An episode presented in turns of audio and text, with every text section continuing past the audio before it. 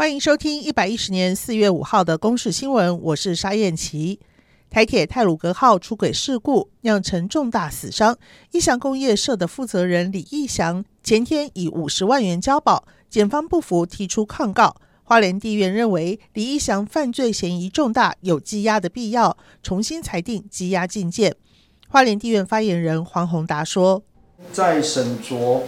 呃，李义祥先生有之前有曾经指示员工绘图，而有行使业务上登载不实文书哦的情事哦，所以认为有事实足认。啊，李义祥先生有湮灭、伪造、变造证据或勾串共犯或证人的高度风险。翻开过去的记录，这家公司过去违约不断，也让外界质疑为什么还可以承包工程。台铁指出，因为过了黑名单的时间，所以才承包这个工程，也让罹难者的家属痛批是人为导致，不应该只追究工程车司机。而交通部长林佳龙在四号深夜在脸书发文表示，内心自责内疚，正式宣布辞去交通部长一职。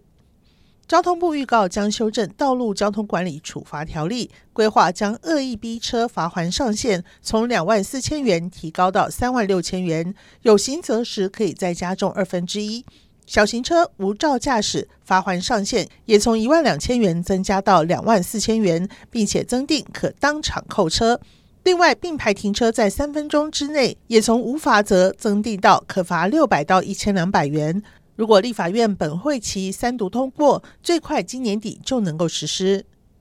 新北市推动餐饮业者食材强制溯源，即学校二十桌以上宴席餐厅将在纳入连锁早餐店、连锁超商和医院跟百货美食街，业者必须上网登录包含猪肉等食材产地。如果使用进口猪肉，必须检附莱克多巴胺检验报告，最快六月上路。水情严峻，台中苗栗和北彰地区从星期二开始就要启动分区供水，水公司已经部署三百三十八个取水点。台水第四区管理处副处长林义雄说：“原则上，我们的配置就是一个里一个管线末端或是比较高的地区呢，我们会也会配置一个供水站，有特殊需求的，我们的水车会巡回。”南部的增文水库目前的蓄水率只有百分之十一点五，河川局请来军方协助清淤，希望汛期前水库能有更多的蓄水空间。至于南投日月潭的水位持续下探，目前只剩下两个码头可以正常运作。以上由公视新闻制作，谢谢您的收听。